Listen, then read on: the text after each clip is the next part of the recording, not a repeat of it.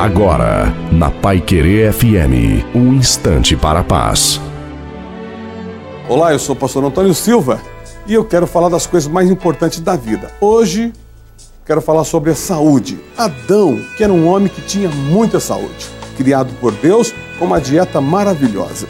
Adão, sete anos, Cainã, Malaléu, Jared, Lameque, Noé e etc e tal, esses homens fizeram parte da geração antediluviana eles tinham uma saúde maravilhosa. Logo então, entrado no processo de envelhecimento precoce, o sistema imunológico passou a ficar debilitado, dente começou a apodrecer, rugas começaram a aparecer, células mortas começaram a surgir, o maxilar começou a cair.